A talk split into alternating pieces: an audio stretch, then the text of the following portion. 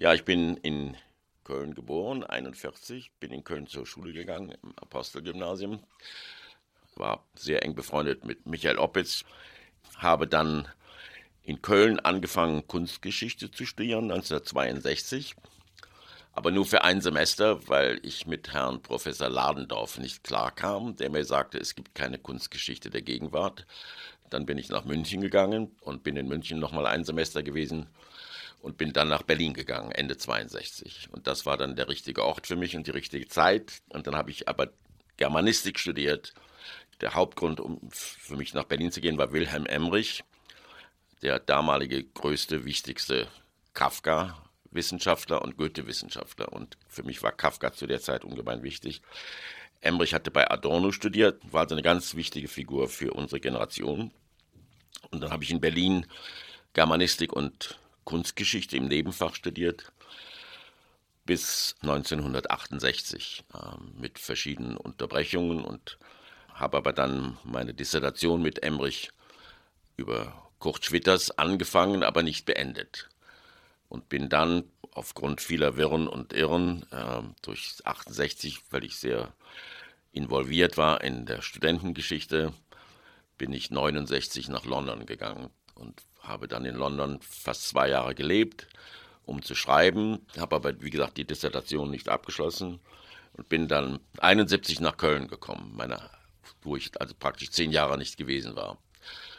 Und habe dann durch glücklichen oder unglücklichen Zufall ein Angebot bekommen, weil ich wirklich auch was brauchte, bei Zwirner zu arbeiten. Und Zwirner hat mich dann eingestellt als weiß nicht, wie man das nennt, zwischen Laufbooten und Hilfsarbeiter und Sekretär und allem Möglichen. Es war, es war sehr hart und sehr großartig. Ja. Und ich hatte mich sehr wenig mit Gegenwartskunst beschäftigt, äh, muss ich sagen. Auch durch die Politisierung in Berlin war Gegenwartskunst immer weniger wichtig für uns geworden, für meine Generation von Studenten. Ich habe allerdings fast alle Dokumenten gesehen, also von Dokumenta 2, 1 nicht, da war ich ein bisschen zu jung, aber Dokumenta 2, 3, 4 habe ich alle gesehen. Also ich habe immer das so ein bisschen mitverfolgt, aber meine eigene Passion oder meine Begeisterung war zu dem Zeitpunkt wirklich ging in eine andere Richtung und ähm, nämlich Politisierung des öffentlichen Lebens. Jemand, der mit einem alten Freund von mir befreundet war, kannte Zwirner sehr gut und sagte, der Zwirner sucht jemanden und ich suchte Arbeit und dann habe ich mich vorgestellt und das ging dann als gut. So ist das also pure Zufall gewesen und ich kannte allerdings auch die Hanni Fabri sehr gut, die Frau vom äh, Albrecht Fabri, das war damals eine wichtige Gestalt als Schriftsteller in Köln. Ich kannte so einige Leute, aber das war wirklich reiner Zufall. Und dann habe ich beim Zwirner 72 bis 75 gearbeitet, glaube ich, drei Jahre. Und viel gelernt. Das ist also ganz unvorstellbar. Ich glaube, ich habe vom Zwirner mehr über Gegenwartskunst gelernt als in der, in der Uni sehr harter Lehrmeister. Ich hatte so bestimmte Vorstellungen, naiv oder ein bisschen provinziell. Ich hatte auch keine Ahnung von Amerika. Das war auch typisch. Gleich in den ersten zwei Monaten, als er erfuhr, sagte, wieso, du warst noch nie in New York? Sag ich, nee, wieso denn? Er sagte, ja, jetzt fährst du nach New York. Also nach zwei Monaten hat er mich nach New York geschickt, war ich dann, ich glaube, vier Wochen in New York, hat er mich irgendwo untergebracht bei Freunden und musste ich eine Tattel-Ausstellung organisieren, habe dann Tattel, Richter Tattel sehr gut kennengelernt, war eine große Freundschaft und das war dann also es wahnsinnig aufregend für jemand, was war ich, 28 Jahre alt. Also. Und mein Auftrag war auch sehr witzig, ich sollte Jack Smith suchen und finden und eine Jack Smith-Ausstellung organisieren. Das, das ist aber wahrscheinlich ein bisschen lang, das zu erzählen. Das war also auch wahnsinnig schön. Also das war mein Auftrag. Und Tuttle und Jack Smith und andere Sachen. Und dann bin ich in New York gewesen, wie man dann so ist, wenn man 28 Jahre ist und nach New York kommt zum ersten Mal, habe ich gesagt, okay, das ist die Stadt, wo ich leben will, eines Tages möchte sein. und dann ähm, habe ich noch bei Zwirner aufgehört, der wollte, dass ich Direktor werde bei ihm habe ich dann abgelehnt, weil ich wusste, das kriege ich nie auf die Bahn. Ich konnte mit Sammlern kein Wort reden. Ludwig war für mich ein absolutes Schreckgespenst. Sobald der in die Galerie kam, habe ich mich immer aufs Klo verzogen oder sonst wo, irgendeinen Abstellraum, weil ich den Mann, ich konnte einfach nicht mit Sammlern umgehen. Ab, vollkommen, ich habe auch zu Rudolf gesagt, Rudolf, ich liebe das hier, ich liebe die Arbeit, aber lass mich in Frieden, ich höre auf, ich kann nicht Direktor werden. Und ich konnte einfach nicht mit Sammlern reden Es gibt noch eine Frühgeschichte von Zwirner, die also wahnsinnig schön ist. Ich war Schüler am Apostelgymnasium und 1962 hat der Zwirner eine Twombly-Ausstellung gemacht. Die habe ich gesehen am Columba Kirchhof. Da war ich Oberprimaner letztes Jahr. Und das hat für mich so eine große Bedeutung gehabt, dass ich eine Zeichnung kaufen wollte, 600 Deutschmark damals. Und äh, ich hatte natürlich keine 600 Deutschmark, da habe ich meine Mutter, eine ältere Witwe, gefragt, kannst du mir das Geld leihen? Sagte ja, ich will es aber sehen, was, was du kaufst. dann bin ich zu Zwirn, mit Zwirn, Zwirn hat die festgehalten, die Zeichnung war sehr nett. Sagte, ich reserviere die für sie. Und bin ich mit meiner Mutter hingegangen. Twombly, frühe Zeichnung von 58, sagen Sie mal der älteren Dame aus Deutschland, die keine Ahnung hat, die sagt, du spinnst ja wohl. Ne? Da kam also kein Geld, da kam auch keine Zeichnung, ist also vorbei. Aber das war meine Einführung in die Gegenwartskunst beim Zwirner, 62. Also ich bin großer Twombly-Fan, ich kann Ihnen viel über Twombly erzählen, aber warum das damals so eine kataklysmische Regung ausgelöst hat, ist mir nicht klar. Also ich habe auch zum Beispiel die Düsseldorfer Dada-Ausstellung gesehen. Also ich war nicht ganz unbeleckt. Also Düsseldorf Dada war 58, da bin ich mit meiner Mutter hingegangen. Also ich habe schon Ausstellungen besucht, war schon, aber Twombly, das war ganz großartig. Und dann bei Zwirner, wichtige Ausstellung war Spurry zum Beispiel. Äh, die Spurry-Ausstellung, wo das Ei gekocht wurde, genau. Das war bevor meiner Zeit bevor ich bei ihm gearbeitet habe. Aber da war ich, habe ich mit Spörre mich auch ein bisschen angefreundet. Und dann hat er mich eingeladen, das sind halt so Kindheitsgeschichten, beim Hahn, das Dinner, das große Dinner, wissen ja, hinterher die Sachen aufzukleben. Ich war nicht beim Dinner dabei, aber hinterher gesagt, komm doch vorbei, wir stellen das morgen zusammen. Dann habe ich da ihm geholfen, die Sachen beim Hahn auf den Tisch zu kleben oder zu nageln oder was immer gemacht haben. Es war aber keine große Geschichte, aber das so. Und da, ich kannte den Hahn auch ein bisschen, aber eben wirklich nur ein bisschen. Ich kann, kann auch nicht sagen, dass ich ihn kannte, aber das war so eine ein, einmalige oder zweimalige Begegnung. Und dann bei Zwirner waren wirklich wichtige Ausstellungen für mich. Richter, natürlich Tattel auch, die ich gemacht habe. Dann habe ich eine Dan Graham-Ausstellung vorgeschlagen. Das war dann auch relativ neu. Da war der Rudolf auch nicht so ganz betucht, also nicht, ganz, nicht vorbereitet, damit umzugehen. Das war dann schon ein bisschen konfrontierend und, und wichtig habe ich eine Marcel Brothaus Ausstellung gemacht. Das war dann auch schon gegen Ende unserer Zusammenarbeit. Das muss also 72, 73 gewesen sein. Aber die berühmte Boys Ausstellung habe ich nicht gesehen, wo das Fett gekocht wurde im Keller oder was immer. Und die Polke Ausstellung habe ich auch, das war vor meiner Zeit. Also bei 200 gab es dann wunderbare Ausstellungen von Morris Lewis zum Beispiel. Das hat mich damals sehr beeindruckt. Margret hat mich sehr beeindruckt. Das war dann schon wichtig, das erstmal so ganz nah zu erleben. Und wir sind dann auch viel gereist zusammen. Also ich war mit ihm oft in Paris, und einige Mal in London, einfach zum Einkaufen, einige Mal in Basel. Also die, über diese drei, vier Jahre, ich weiß nicht, waren es drei, vier Jahre.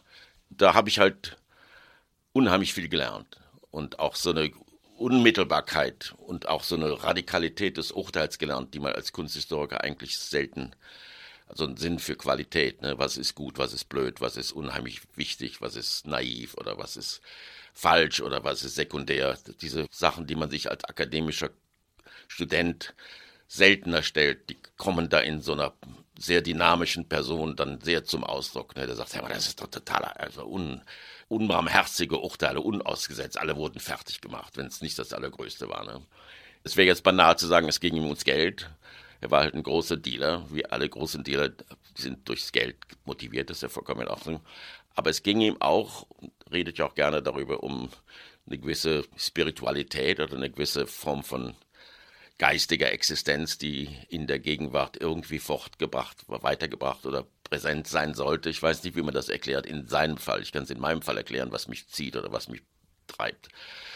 Aber bei einem großen Händler, wahrscheinlich bei allen großen Händlern, ist das ja ein bisschen schwierig, das zu erklären, ne, was die antreibt. Ne? Also, und er war wirklich eine ganz große Figur für mich. Das kann man ohne Zweifel sagen. Ungemein schwierig, ungemein Tortur, für, für man da arbeiten musste. Ich war sehr gut mit seiner Direktorin befreundet, die Birgit Riedel. Das war eine ganz wichtige Figur auch für mich, die nun auch eine ganz andere Haltung hatte, die dann leider viel zu früh verstorben ist, die mich dann auch zu Leuten wie Paul Tech mitgenommen hat. Die war mit Tech befreundet, da sind wir nach Amsterdam gefahren.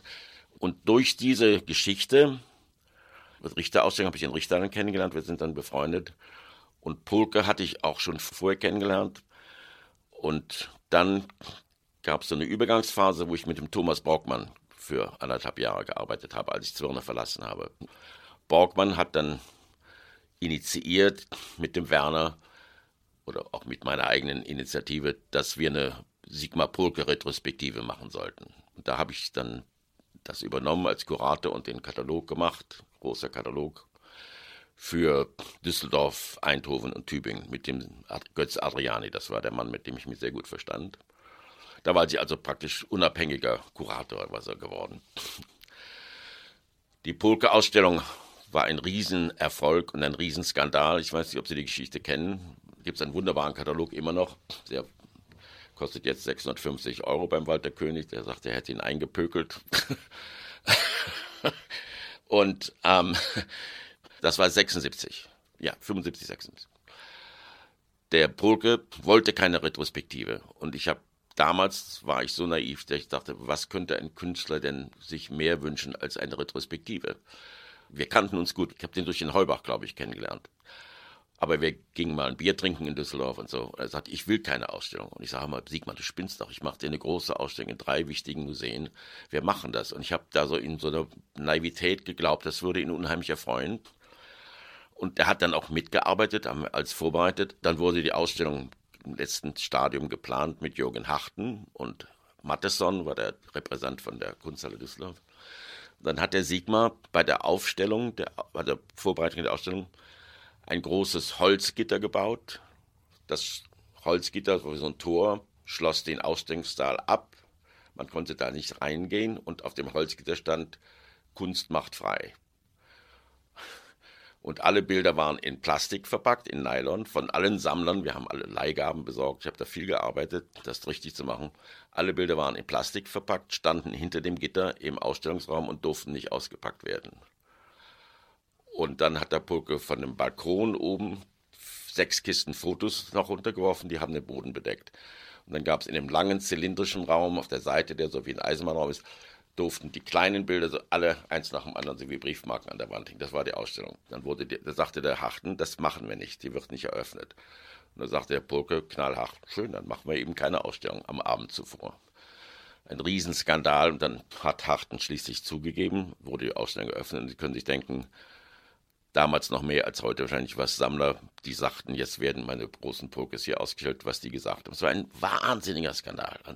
Und der Harten hat mich angeschrien. Ist egal. Aber es gab einen unheimlich guten Katalog, den ich gemacht habe. Es war eigentlich einer meiner ersten Texte, die ich geschrieben, Essays, die ich geschrieben habe. Und dann ging die Ausstellung nach Tübingen und nach Eindhoven ins Museum und war ganz normal. Also der Skandal war nur Düsseldorf. Dieser Katalog und der Text, den ich da geschrieben habe, und die Ausstellung hat dem Richter so gut gefallen, dass er mich dem Kricke vorgeschlagen hat als Dozent an die Kunstakademie. Und dann habe ich an der Kunstakademie angefangen, Gegenwartskunst zu unterrichten. Zweimal im, in der Woche von Köln aus hin und her gefahren. Das war großartig. Er war ein wichtiger Professor und der stand sich mit dem Kricke gut. Und das war auch eine Position, wo ich 600 Deutschmark im Monat verdiente für zwei Seminare pro Woche, drei Stunden, das waren sechs Stunden pro Woche. Das war nicht gerade ein großartiges Gehalt. Das habe ich zwei Jahre gemacht. Es war unheimlich aufregend, weil das ganz tolle Schüler waren. Das war also, ohne jetzt angeben zu wollen, war also Isa Gensken, Thomas Struth, Thomas Schütte. Die waren alle in der Klasse immer. Uh, Ulrich Log. Das waren alles Studenten damals, die noch Maler werden wollten. Also es war eine großartige Klasse. Das habe ich also zwei Jahre fast gemacht und dann war der Chairman des kunsthistorischen Departments an der Akademie Werner Spieß. Und mit dem kam ich überhaupt nicht klar und er mit mir auch nicht. Ich hatte große Klassen, also sehr viel Erfolg. Und dann bin ich zum Spieß gegangen und habe gesagt, naja, ist ja wunderbar, ich möchte gerne bleiben, es gefällt mir gut. Und, aber mit 600 Mark im Monat kann ich hier nicht hinkommen, das läuft nicht. Ne? Ich möchte gerne etwas besseres Salär haben. Und dann war der so, was willst du denn von mir, du hast doch nicht mal einen Doktor. Ne? Dann habe ich gesagt, naja, dann, dann lassen wir es mal. Dann bin ich etwas verärgert und enttäuscht weggegangen. Es ergab sich dann auch so, dann bekam ich das An Angebot im gleichen Jahr oder zur Münsterausstellung 77 bekam ich das Interview in Münster von Nova Scotia College, ob ich den Job vom Kasper übernehmen möchte Nicht von Kaspar empfohlen, muss ich dann auch gleich zu sagen. Im Gegenteil, er hat gesagt, der Buchlo ist nicht gut, den nehmen wir nicht, nehmen Sie jemanden anders. Der wollte den Yves Guevara aus Brüssel haben. Kaspar und ich, wir kennen uns seit Ewigkeiten, aber wir sind nie Freunde gewesen.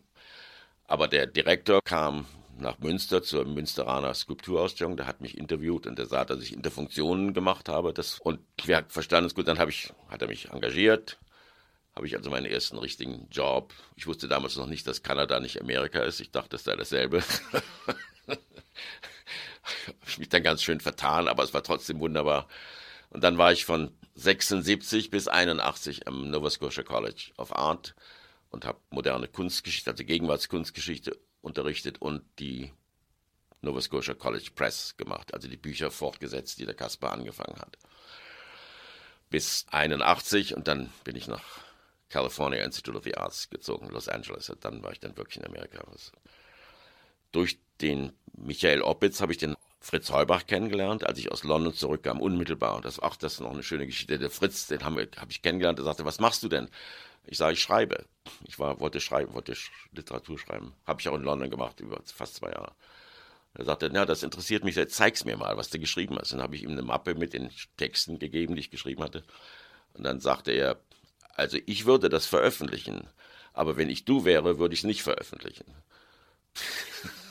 er sagte, er würde es in Interfunktionen veröffentlichen, wenn ich das wollte, aber wenn er ich wäre, würde es nicht. Dann habe ich gesagt, okay, dann lassen wir das mal. Also haben es nicht veröffentlicht. Aber wir haben dann viel miteinander zu tun gehabt. Wir, wir haben richtig gute Freunde, Fritz und ich, und immer uns gestritten, aber immer gute Freunde. Über Beuys zum Beispiel, das war also nie eine Möglichkeit, sich da zu verständigen. Auch über Fostel, den ich nie ernst genommen habe. Ich fand das immer ein bisschen phony. Also ich habe das immer nie, wusste auch von anderen Leuten, Fostels Bezug zu den Affichisten, Decollagisten zum Beispiel ziemlich spät erzeugt worden war. Der, also von meiner Sicht aus hat er das ja einfach übernommen, was die Franzosen seit 49, 48, 9, Ernst Willigley, was die gemacht haben, hat der Fostel sich da einfach reingehängt. Und als das nicht ging, hat er sich in Fluxus reingehängt. Also ich habe den Fostel nie ernst nehmen können. Das war für mich immer so jemand, der zu spät kam und alles gemacht hat, was alle schon vor ihm gemacht hatten. Das ist also nicht mein Bier. Aber der Fritz war ja ganz eng mit dem Fostel befreundet. Der hatte ihn ja praktisch durch Decollage in die Interfunktion Kultur eingebracht. Das ist ja alles sehr interessant. Ja, war ganz wichtig. Ne? Aber als Künstler, ich, vielleicht revidiere ich meine Meinung irgendwann mal. Es hat ja viel gemacht und manche Stücke sind ja auch ein bisschen interessanter, als man denkt vielleicht. Aber dieses eklektische sich anhängen an die verschiedenen Movements, ohne zu verstehen, dass Decollage, Affichiste ist eben eine sehr französische Angelegenheit, die kann man nicht einfach nach Köln übertragen. Ne? Aber gut, das ist ein langes Gespräch.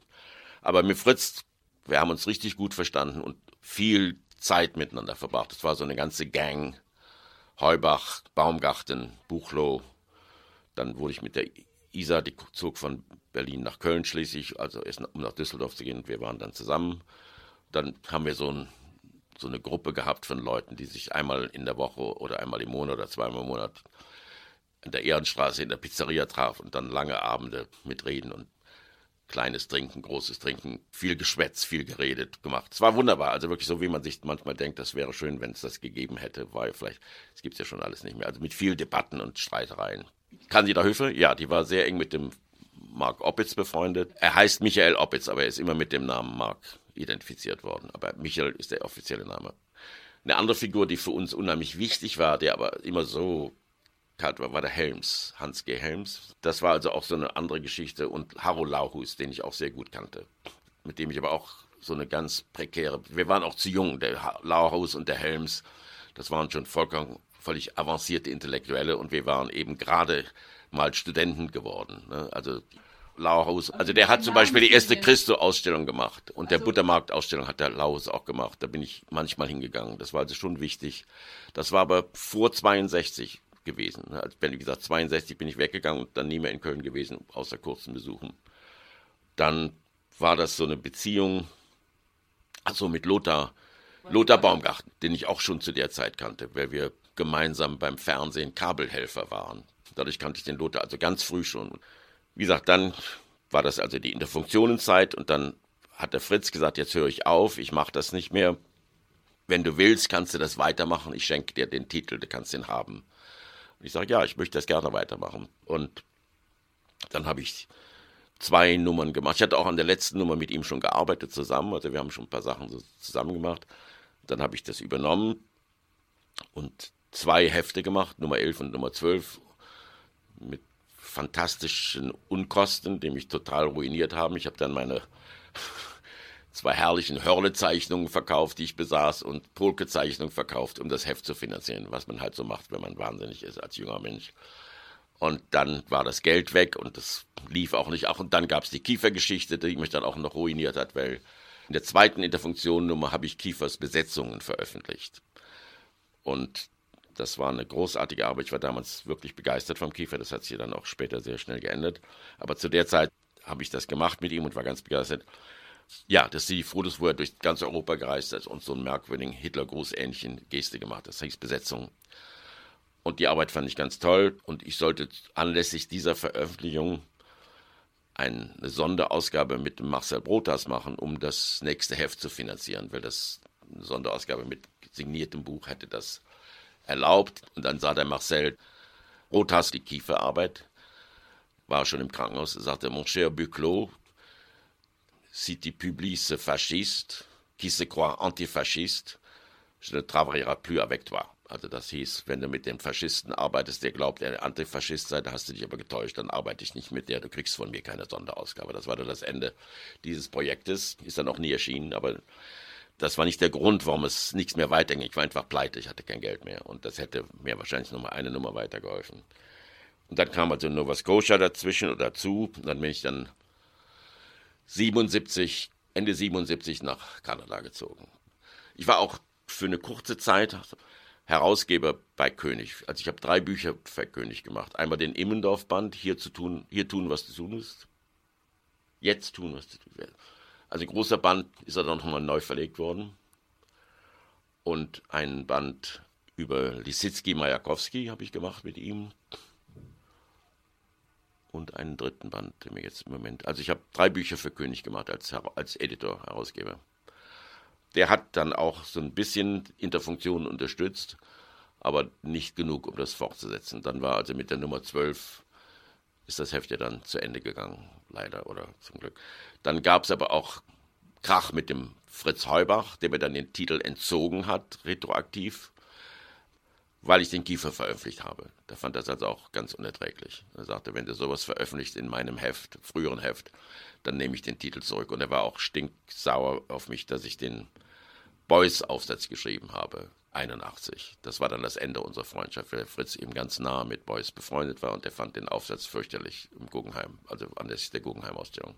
Das war das Ende.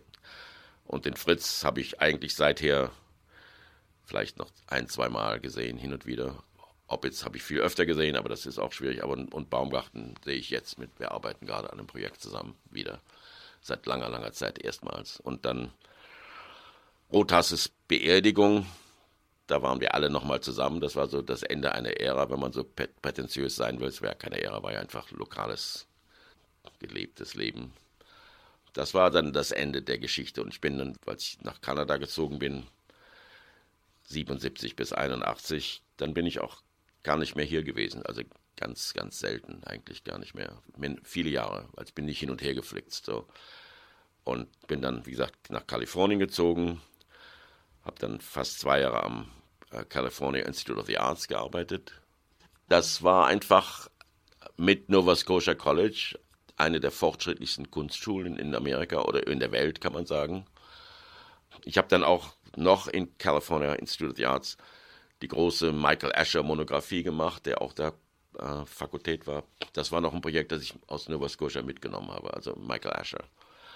Und dann war ich fast zwei Jahre in, am California Institute of the Arts und dann bin ich nach New York gezogen. Meine Frau war New Yorkerin und wollte nach New York zurück. Die wollte nicht in Kalifornien leben und ich fand das nach einem anderthalb Jahren fand ich das auch nicht mehr so toll. Am Anfang denkt man, ist auf einem neuen Planeten gelandet, aber nach anderthalb Jahren hatte ich dann auch reichlich und war dann froh, nach New York zu ziehen. Die ganze Düsseldorf-Geschichte, so Cream Cheese, das habe ich alles nicht mitbekommen. Also ich wusste, dass es das gab, aber ich war, ich war nie so into Disco und sowas. Es gab zwei große Fluxus-Veranstaltungen in Düsseldorf. Eine war Festum Fluxorum 62, der habe ich beigewohnt. Und dann gab es noch eine andere vom Jean-Pierre Wilhelm organisierte, die habe ich aber nicht gesehen. Am Festum Fluxom, da war ich gerade aus der Schule raus, bin 62, bin aus dem Apostelgymnasium gekommen, glaube ich, 61. Und da saß ich also wirklich wie jemand, der gerade geboren wurde. Ne? Das, ich hatte keine Ahnung, was das ist. Ich fand es unheimlich faszinierend. Da ging der Pike durch die, durch die Reihen der Besucher, das werde ich nicht vergessen, und wickelte jeden in Tonband ein. Also das war die eine so eine Performance, die er da gemacht hat. Und ich habe das alles gesehen, fand das unheimlich interessant, hatte aber keine Ahnung, was das ist, wenn man da zum ersten Mal hinkommt. Das war sehr beeindruckend. Das war eben auch sehr früh.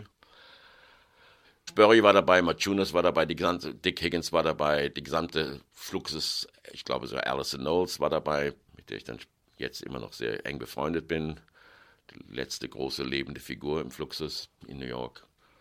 Und also Wiesbaden zum Beispiel habe ich nicht gesehen, äh, aber Düsseldorf einmal ja. Und aber das zu verstehen oder mich mal mit George Brecht zum Beispiel ins Gespräch zu bringen, der ja in Köln gelebt hat, das bei mir hat dazu hat es nicht gereicht. Also irgendwie meine Fluxusinteressen waren relativ limitiert. Lidl und Immendorf, ich habe diese große Immendorf-Monographie gemacht mit dem Walter König. Hier und jetzt das tun, was zu tun ist. Das ist der Titel. Dickes Buch habe ich mit dem Immendorf dran gearbeitet und ich habe auch vom Immendorf einen sehr großen und sehr schönen Beitrag in den Interfunktionen gebracht, wo also dokumentiert wird, wie man Schulkindern am besten den politischen Blick beibringt. Wunderbare Arbeit. Und ich fand den Immendorf ganz großartig, vor allem die frühe Arbeit.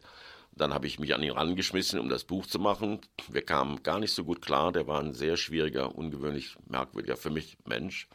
Aber wir haben das durchgeackert das Buch ist wirklich gut geworden. Ähm, Dokumentation der gesamten frühen Arbeit. Ich fand die Lidl-Arbeiten vom Immendorf ganz toll und ich fand die politischen Arbeiten noch toller. Da habe ich also dann erstmals nach Berlin wieder einen richtigen kommunistischen Künstler gefunden, der nach meinem Herzen war, aber dann als Person überhaupt nicht nach meinem Herzen war. Also das war auch merkwürdig. Wir kamen überhaupt nicht klar, aber es musste halt gemacht werden.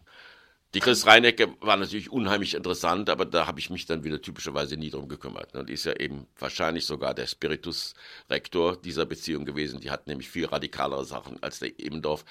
Ebendorf war halt so ein richtiger Künstler, der wusste genau, wie es lang geht. Ne? Das, und in meinen Augen ist er dann auch immer schrecklicher geworden. Also ich fand den Lidl-Künstler Emmendorf großartig, habe auch Zeichnungen gekauft und besessen, besitze sie immer noch. Aber das ging dann für mich so genau wie mit dem Kiefer darf ich auch gerne laut sagen, so unter Werners Einfluss ging das sowas von schnell in die Richtung, wo ich es nie hinhaben wollte. Und da ging auch der ganze Kunstbegriff den Bach hinunter, der mal sehr viel komplexer war. Also wenn sie Lidl machen, ist ja was anderes, als wenn sie dann plötzlich so riesen Tafelschinken wieder malen. Das war für mich das Ende der Geschichte. Also Düsseldorf war eben wirklich nur Baumgarten, den ich sehr gut kannte, obwohl wir uns nie so geliebt haben, obwohl wir uns unheimlich gut kannten, weil ich immer sagte, Lothar, guck dir mal Brothaus an, da gibt es was zu verstehen, was du noch nicht geleistet hast. Der hat also nie ertragen können, dass ich ihn nicht so hoch eingeschätzt habe wie den Brothers. Ne? Das war ein richtiges Handicap unserer Freundschaft. Und auch dann Palermo war für mich eine absolut göttliche Figur, den ich über alles verehrt habe, damals schon, aber der war eben unnahbar auch. Der hatte andere Freunde, das, den habe ich hin und wieder getroffen. Das war aber da ging nichts. Mit Isa Gensken habe ich dann zusammengelebt für zehn Jahre. Und Richter war eben dann schon richtiger Freund geworden. Das entwickelte sich auch mehr und mehr. Und so sehr wie der Richter sich dann auch vom Pulke entfernt hat, das war ja auch mal eine ganz enge Freundschaft, das hörte dann auf und die Palermo-Freundschaft blieb länger.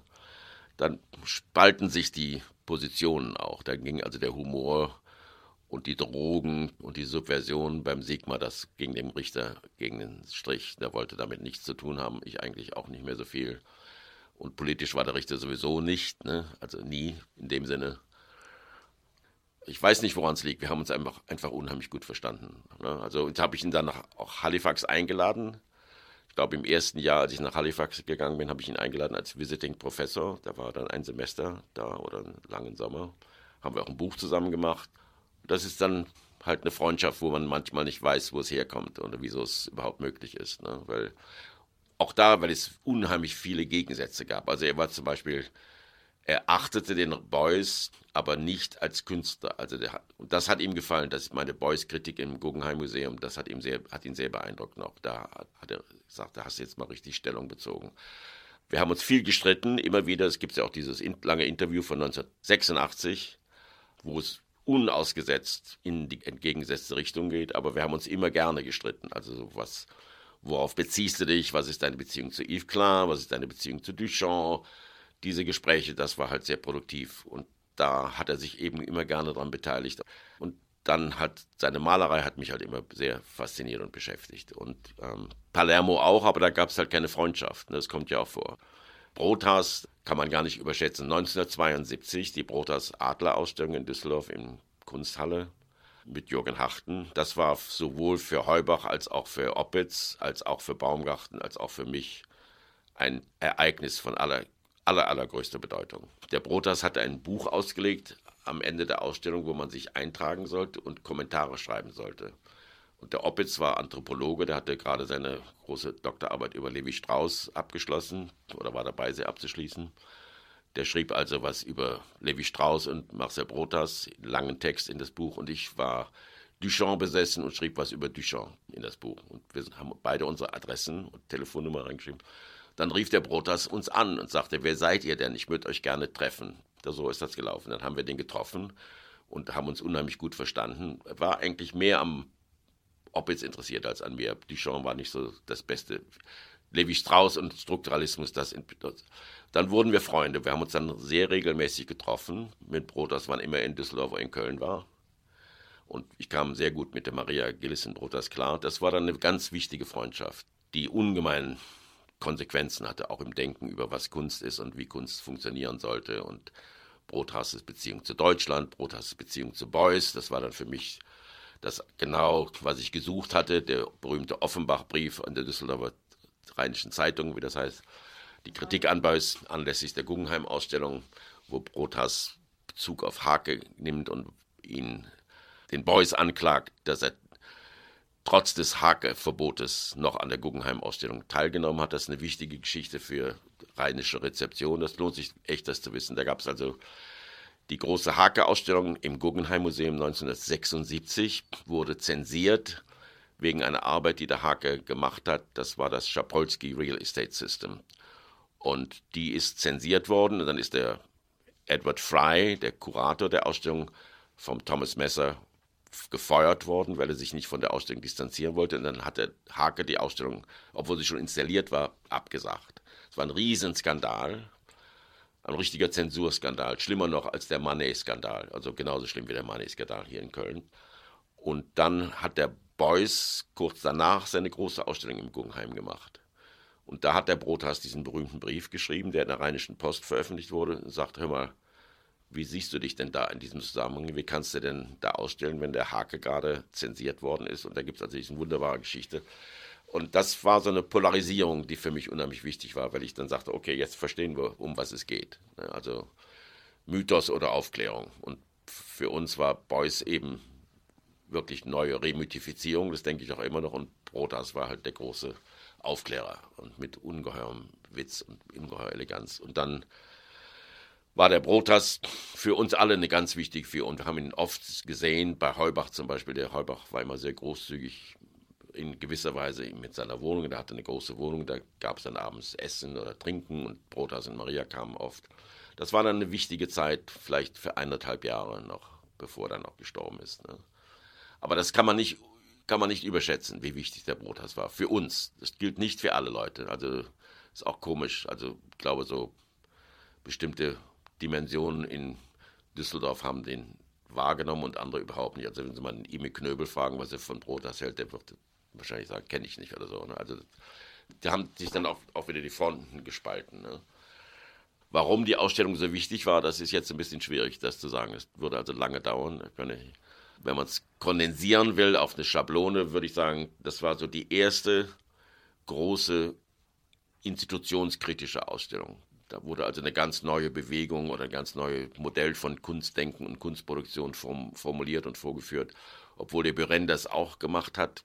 Aber der Brotas hatte das eben schon seit 68 gemacht. Das heißt, praktisch so eine epistemologisch kritische Position zu sagen, okay, wenn du Kunst machst, musst du auch darüber nachdenken, wo sie ausgestellt wird, warum sie ausgestellt wird, in welcher Weise sie ausgestellt, was die institutionelle Vermittlung bedeutet für das Kunstwerk, was die institutionelle Vermittlung bedeutet für die Rezeption des Betrachters, welche Implikationen gibt es zwischen künstlerischer Produktion und ideologischem Interesse.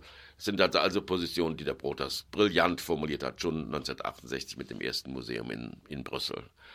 Und typischerweise der Daniel Buren, mit dem ich dann auch sehr eng befreundet war, war bei der Brüsseler Eröffnung des fiktiven Museums auch dabei. Und der hat also seine eigenen Schriften dann nochmal modifiziert, nachdem er Brotas kennengelernt hat. Da kann man also schon sagen, Brotas und Buren und Hake sind die drei großen Gestalten der Kunstgeschichte der 60er Jahre, die so einen ganz neuen Horizont eröffnet haben. Was ist konzeptuelle Kunst als kritische Kunst im Gegensatz zur amerikanischen konzeptuellen Kunst? Ne? Also von der Sicht aus war Brotas ungemein wichtig wahrgenommen, schon in dem Sinne, dass ja dann im folgenden Jahr oder sogar im selben Jahr, 72, Dokumenta 5, durch Seemann war der Brotas ja sehr groß vertreten mit so einer Abschlussausstellung, die sich nochmal auf das Museum der Adler bezog. Das war ja dann auch die offizielle Erklärung, also das Ende des Projektes der Museumsfiktion von Marcel Brotas. Also in dem Sinne war das schon weit international sichtbar geworden. Also Seemann hat ihn dann ganz groß rausgebracht, was damals ja nicht viel hieß. Als Künstler in Amerika, hat sich auch geweigert, nach Amerika zu reisen, ist ja nie hingefahren, war Brutas eigentlich nie sichtbar. Und dann hat das eben ein paar Jahre noch gedauert, bis Marion Goodman ihn dann zum ersten Mal ausgestellt hat. Ne, das ist eben für die Amerikaner nicht leicht, das zu sehen und zu verstehen. Man will es nicht so essentialisieren, aber da fehlen ein paar Schrauben, um das richtig hinzukriegen. Ne? Und das war ja auch typisch mit der großen Retrospektive vor zwei Jahren im Museum of Modern Art. Die Brotas-Retrospektive, die auch in Düsseldorf war, die ist eigentlich so klang- und sanglos vorbeigelaufen in Amerika, weil das einfach zu viele Defizite gibt auf der Rezeptionsseite. Ne? Also eine melancholische Position als Kunstproduktion ist den Amerikanern nicht leicht zugänglich. Ne? Also man muss dann schon ein bisschen Baudelaire gelesen haben und einiges anderes. Oder, naja, aber so ist das halt. Ne? Und in Europa natürlich ist er eine ganz große Figur geworden mit viel Ausstellungen und wichtigen Ausstellungen. Wie gesagt, dann habt ihr noch, noch eine beim Zwirner gemacht, die literarischen Malereien. Das war, glaube ich, die letzte Ausstellung, die ich für Zwirner gemacht habe. Das ist auch dann interessant, wo ich gerade den Zwirner so gelobt habe. Der hat mir freie Hand gegeben, als er, aber als ich die Brote sagte, da weiß, weiß ich überhaupt nicht, was das ist. Ne? So, aber mach es mal jetzt, ne? so redet er. Ne? Aber das verstehe ich jetzt überhaupt nicht, warum du das machst. Aber mach es mal. Und dann haben wir es dann gemacht. Und dann später, wie die Rache der Geschichte ist, hat seine spätere Frau dann ihre Dissertation und ihr erstes großes Buch über Brotas geschrieben. Das ist, ist auch witzig. Ne? Es gab natürlich eine ziemliche verdichtete Aktivität. Also es gab ja Lindenstraße, Heiner Friedrich, Ricke, Zwirner, Mans. Es gab ja schon eine ganze Reihe von sehr wichtigen Händlern zu der Zeit, die wichtige Ausstellungen gemacht haben. Also ich habe mich zum Beispiel unter anderem mit dem Daniel Buren sehr angefreundet. Ne? Und der kam dann auch mehrmals nach Köln durch den Mans und wir sahen uns, ich habe dann auch mit Buren in, der Funktion zweimal äh, Arbeiten produziert. Und durch Buren gab es dann so eine Beziehung zu anderen Künstlern, auch in Frankreich, zu Toroni.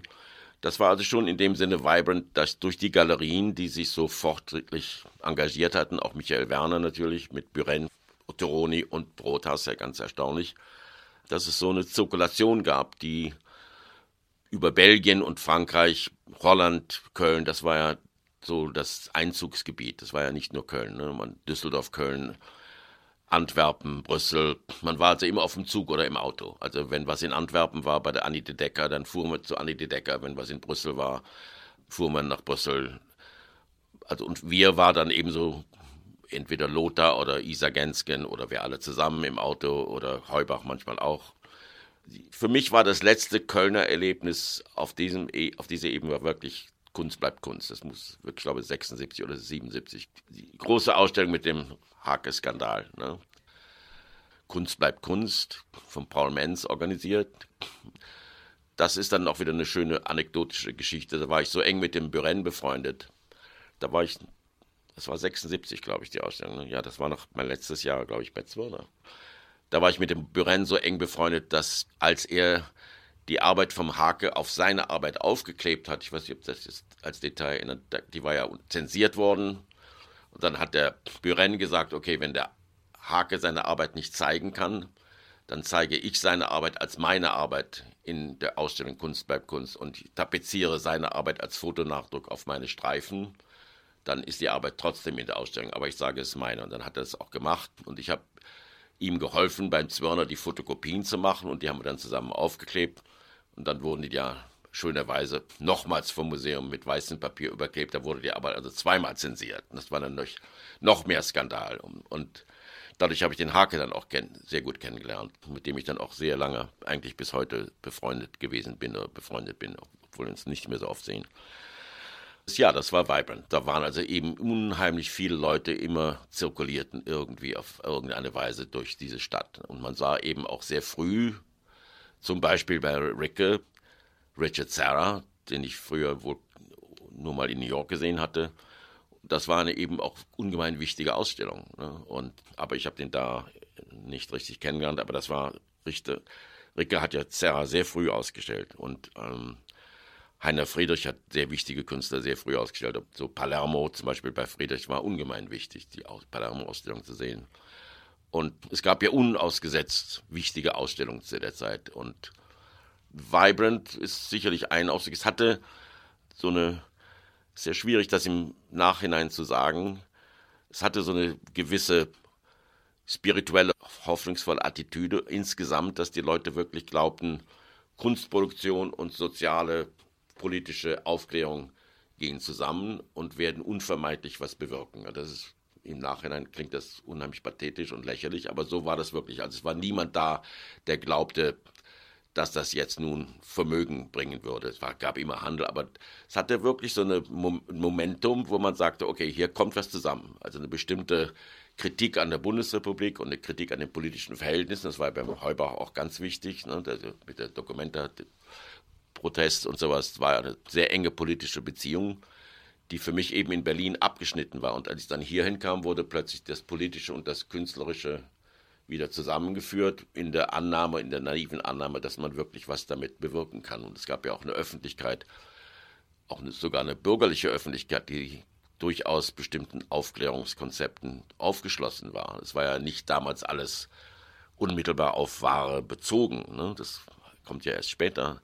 Dadurch gab es also so eine gewisse internationale Spiritualität oder internationale Offenheit, wo man auch glaubte, dass die nationalgeschichtlichen Beschränkungen durch die Kunstproduktion und Kunstrezeption aufgebrochen werden könnten. Und dass man also dachte, wir sind jetzt wirklich in einer postnationalen Kultur. Das war für uns damals unheimlich wichtig, das zu glauben, der Habermasche Begriff. Ne? Dass man also tatsächlich glaubte, auf diese Weise über die eigene Geschichte hinwegkommen zu können, dass man sich jetzt in einer internationalistischen Position orientieren kann. Das war vielleicht blöd, naiv oder falsch, falsch gehofft, aber das war's. Ne? Das hatte wirklich ganz wesentlich dazu beigetragen. Und dann gab es noch andere Dimensionen. Polke war eine unheimlich wichtige Figur, wo also eine bestimmte radikale Subversion gegen autoritäres Verhalten künstlerisch umgesetzt wurde. Und der Fritz war dann auch ganz wichtig in der Pulke-Beziehung, der war ja ganz eng mit dem Pulke befreundet. Das kommt alles zusammen. Aber es kam dann eben auch was anderes zusammen. Das war, was wir wahrscheinlich nicht beachtet haben, dass es sich dann wirklich so im Kunstmarkt, dann entwickelte sich das Sammlertum. Ich habe da gar nichts dagegen, aber das haben wir natürlich nicht gesehen und auch nicht gewollt ne, oder nicht verstanden. Ne, dass dann gleichzeitig mit dem ersten Kunstmarkt sich eine ganz andere Sphäre entwickelte, dass man also Kunst kaufen kann und Kunst besitzen kann und Kunst investieren kann und viel Geld mit Kunst machen kann, obwohl es heute aus heutiger Sicht war das ja alles Kinderkram, was die Leute gemacht haben. Ne? Und das war also eine andere Sphäre, aber die kamen irgendwie noch zusammen. Ne? Also diese die radikale Subversion und die Erneuerung des Selbstbildnisses der bürgerlichen Identität im Westdeutschland, die kommen irgendwie da für eine kurze Zeit produktiv zusammen und dann bricht es halt wieder aus, vollkommen auseinander. Die Achse Köln-New York halte ich für reine Fiktion. Die kam vielleicht aus der Kölner Projektion, aber nicht aus der New Yorker Sicht. Das gab es nicht. Also das, die Leute waren unheimlich nett und sehr hilfsbereit und sehr freundlich. Wenn man die richtigen Leute traf oder wenn man die falschen Leute traf, sagten sie einem kaum guten Tag.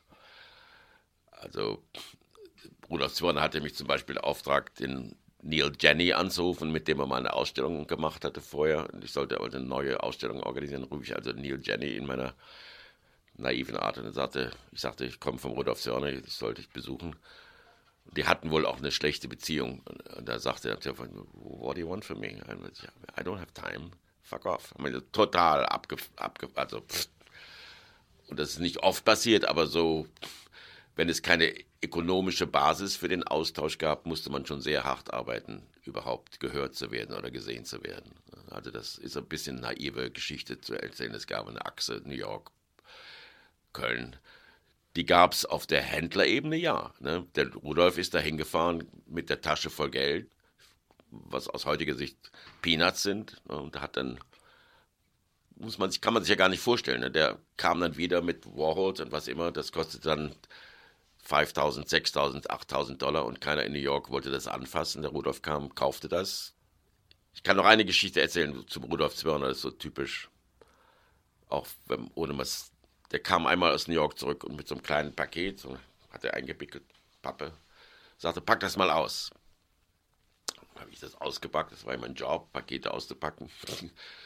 Und dann war das eine Collage von Picasso von 1912, die gehört inzwischen zu den wichtigsten Collagen von Picasso. Die ist also auf so einem Deckel, auf, einem Linge, auf einer Lingerie-Box. Das ist eine ganz großartige Arbeit. Die ist jetzt in Aachen. Die ist also, wird gemeinhin als die wichtigste Collage von Picasso angesehen. Ja. Ist ein Deckel, eine, haben die Leute gar nicht verstanden. Das hat der Ivan Lambois vor einigen Jahren zum ersten Mal entdeckt. Der hat die ganze, den ganzen Deckel der Lingerie-Box genommen und darauf die Montage gemacht. Mit einer Frau, die sitzt an so einem Still. Und irrsinnig wichtige Arbeit und mit Reklamen für äh, Kaufhäuser, drauf und sowas. Das kam, das kam da so an, ausgepackt im Paket. Das ist also jetzt in Aachen und in der Literatur wird die weithin gefeiert als die zentrale Collage, weil das beinahe ein Ready-Made ist. Ne? Und so typische, das hat er dann in New York gekauft bei einem alten Sammler, weiß nicht für wie viel tausend Dollar, aber das war typisch. Ne? Das ist so die Achse New York-Köln gewesen. Und das gilt für die Pop-Art natürlich noch viel mehr, weil der eben früh Pop-Art gekauft hat, auch für Ludwig, zu einem Zeitpunkt, wo das in New York halt so gerade eben anfing. Es gab Kraushaar und es gab Skull, natürlich gab es Rezeption der Pop-Art in New York, aber das war eben sehr prekär auch. Also ein Warhol zu kaufen, das war kein großes Abenteuer weil es sowieso nicht so viel kostete. Ne? Und man musste schon Mut haben, ohnehin das zu kaufen, weil man ja nicht wusste, ob es überhaupt ein Bild war oder nicht. Ne? Und da hat der Rudolf halt gute Augen gehabt und gesagt, natürlich ist es ein großartiger Künstler. Ne? Und dann hat er auch ähm, 13 Most Wanted Men ausgestellt in Köln, 66, war auch wahnsinnig wichtig für den Richter, das zu sehen hier. Das hat er schon tolle Sachen gemacht. Er hat auch immer großartige Lichtenstein-Bilder in der Galerie. Ich habe vergessen nie, dass ich da monatelang unter dem Lichtenstein-Vorhangbild gesessen habe. Das wollte keiner haben. Ne? Das kostete dann 10.000 Dollar oder sowas, 20.000 Deutschmark oder sowas. Das ist ein bisschen merkwürdig, wenn man sich das zu rekonstruieren versucht, wie, wie naiv das war. Oder Warhol, Marilyn Portfolios kam der Rudolf, dann hat er immer gleich zehn Stück da mitgebracht. Die saßen dann im Keller, wollte keiner haben. Ne? Für 15.000 Mark oder sowas. Ne? Also die Achse New York-Köln war eben doch wirklich eine Importachse. Ne? Es ging ja auch praktisch nie was zurück. Viel später gab es dann mal eine Richterausstellung in New York beim Block oder so. Ne? Es war ja nie ein Richter. Es gab ja nie einen wirklichen Austausch zu der Zeit, oder? Vergesse ich was. Und Palermo auch nicht ne? und Burke schon mal gar nicht. Ne? Also da muss man sich nicht täuschen. Achse heißt ja eigentlich, das geht in beide Richtungen. Es war eine One-Way-Street. Ist ja auch okay, meine, ist ja alles in Ordnung. Ne? Künstler haben immer Interesse auszustellen. Wo immer was ausgestellt werden kann, das ist ja der Beruf. Ne? Und wenn noch was verkauft werden kann, um noch, noch so besser. Ne? Also Düsseldorf und Köln waren unheimlich wichtige Zentren, wichtiger als Paris, weil sie konnten eben wirklich beim Schmäler oder beim Zwirner eine Tattelausstellung machen. Da wurde was verkauft. Das wurde in New York nicht verkauft. Sie konnten Naumen ausstellen beim Konrad Fischer in Düsseldorf oder Solowit oder Karl André. Da wurde in New York noch keine Karl André Arbeit angefasst. Das muss man eben auch rekonstruieren. Ne? Der Konrad hat den Karl André als erster gezeigt und als Solowit als ersten gezeigt. Da wurde das in New York noch nicht mal beachtet, außer von einigen Leuten, aber bestimmt nicht von Sammlern. Ne? Und das ist schon interessant, ne? warum es so eine ungemeine Präzision der Wahrnehmung gab. Auch so Leute wie Kladders, die ja unheimlich wichtig waren. Dass da eine ganze Generation von sehr intelligenten Museumsleuten wirklich was eröffnet haben und initiiert haben.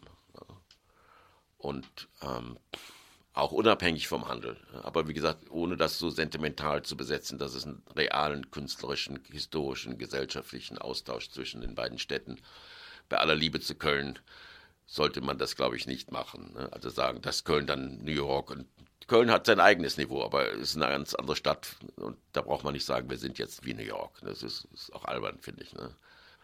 Dann gab es natürlich Gegenzüge, also Onasch hat ja dann irgendwann aufgemacht in New York und Konrad Fischer hat mit Sperone eine, eine Galerie aufgemacht für eine Weile.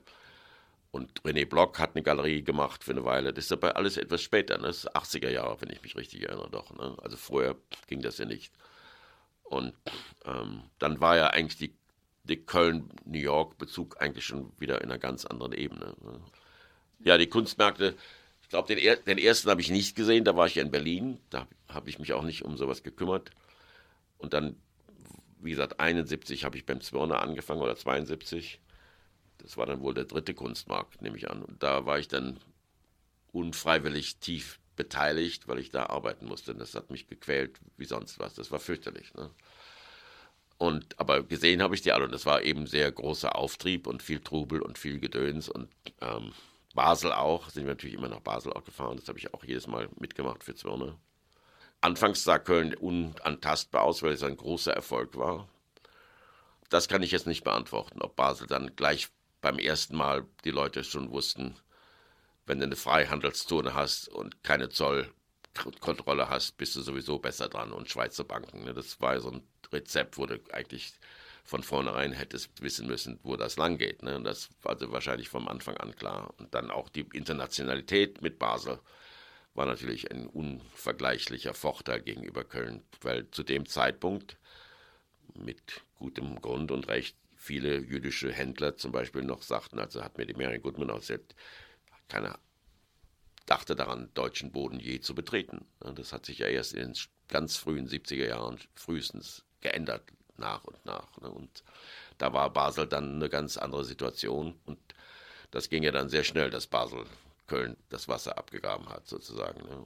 Aber dann ist das auch so eine historische Phase schon, wo man sagt, okay, jetzt ist die Sache gelaufen. Also da, als Basel anfing oder Köln auf Touren kam, mit dem Kunstmarkt, dann würde man sowas, dass es so eine Hoffnung gab über eine gegenseitige Aufklärungsarbeit, dass sich das Bürgertum etwas liberalisieren würde und dass sich die Avantgarde etwas mehr ins Leben mischen würde. Also diese politische 68er Hoffnung, dass wir tatsächlich reale soziale politische Veränderungen erleben und erfahren würden und initiieren würden, das ist ja dann eigentlich schon auch vorbei. Also Mitte der 70er Jahre kommt ja dann einiges aufs Tapet in Deutschland auch mit Berufsverbot, wo dann die Linke wirklich und mit RAF, dann hört die Aufklärungshoffnung ja sehr schnell auf und dann geht es ja in ganz andere Register. Dann ist das ja sowieso vorbei. Ne? Also dann kommen ganz andere Kriterien ins Spiel. Heubach zum Beispiel war eine sehr politische Figur. Ne? Sehr politisch. Deshalb verstanden wir uns auch gut. Wie gesagt, ich kam mit meinem politischen Gepäck aus Berlin und hatte mich ganz von der Kunst abgewendet, traf dann so jemanden wie Heubach, den ich vorher nicht kannte, der mir genau das richtige Gespräch erlaubte und aber dann gleichzeitig durch seine Beziehung zur Kunstwelt mich wieder in die Kunstwelt zurückgebracht hat irgendwie. Und, aber der Heubach war eine ungemein aktivistische Figur mit Interfunktion. Das war ja auch eine aktivistische Zeitung eigentlich. Ne? So viel politischer als Vostels Decollage, obwohl die ja auch unheimlich wichtig war. Ne? Und genauso wie Beuys versuchte, eine wichtige politische Figur zu sein, oder es auch war. Ne? Aber das ist ja interessant, da müsste man wirklich mal jemand drüber schreiben, wie sich das so allmählich Schritt für Schritt dann vom Politischen wieder ins Ästhetische und dann ins Kunstmarktdimension umwandelt. Ne? Das dauert wahrscheinlich fünf Jahre und dann ist der ganze Zauber vorbei und dann wird es was ganz anderes. Ne? Beim Immendorf ja auch so, das ist ja alles. Ne? Paradoxerweise hat der Paul Mans, das war aber der Händler, der Hans Hake ausgestellt hat. Und das Paul Mans war der Händler, der Daniel Buren ausgestellt hat. Also für mich die zwei wichtigsten, außer Brotas, die zwei wichtigsten politischen Künstler der konzeptuellen Kunst in Europa. Und der Paul Mans, mit dem ich mich nie verstanden habe, den ich auch kaum kannte, der war ja auch ein total unpolitischer Mensch. Der war ja ganz don't touch me. Also da gab es ja keine politische Connection. Also war mir immer ein Rätsel, wieso der Hake und Buren ausgestellt hat, denn es waren sehr radikale Figuren oder sind sehr radikale Figuren. Der hätte irgendwie viel besser Buren und Hake hätten eigentlich bei jemandem wie Konrad Fischer ausstellen sollen, obwohl der Konrad auch nicht so politisch war, aber der war zumindest mehr rebellisch, so ein bisschen. Der war so jemand, der schon mal einen ans Schienbein trat, wenn es ihm zu rechts wurde. Ne? Das ist schon komisch. Ne? Als ich nach Köln kam, 1971, aus London, wo ich mich über, überhaupt nicht um Kunst gekümmert hatte oder ganz wenig, wurde durch die Konfrontation mit Heubach so eine Beziehung wiederhergestellt zur Kunstwelt in Deutschland, die ich vorher vollkommen abgekappt hatte. Ein kleines Detail noch, warum ich den Heubach kennengelernt habe, das lag daran, dass ich in London lebte und eines Tages die Frau, mit der ich lebte, von, von einer Freundin besucht.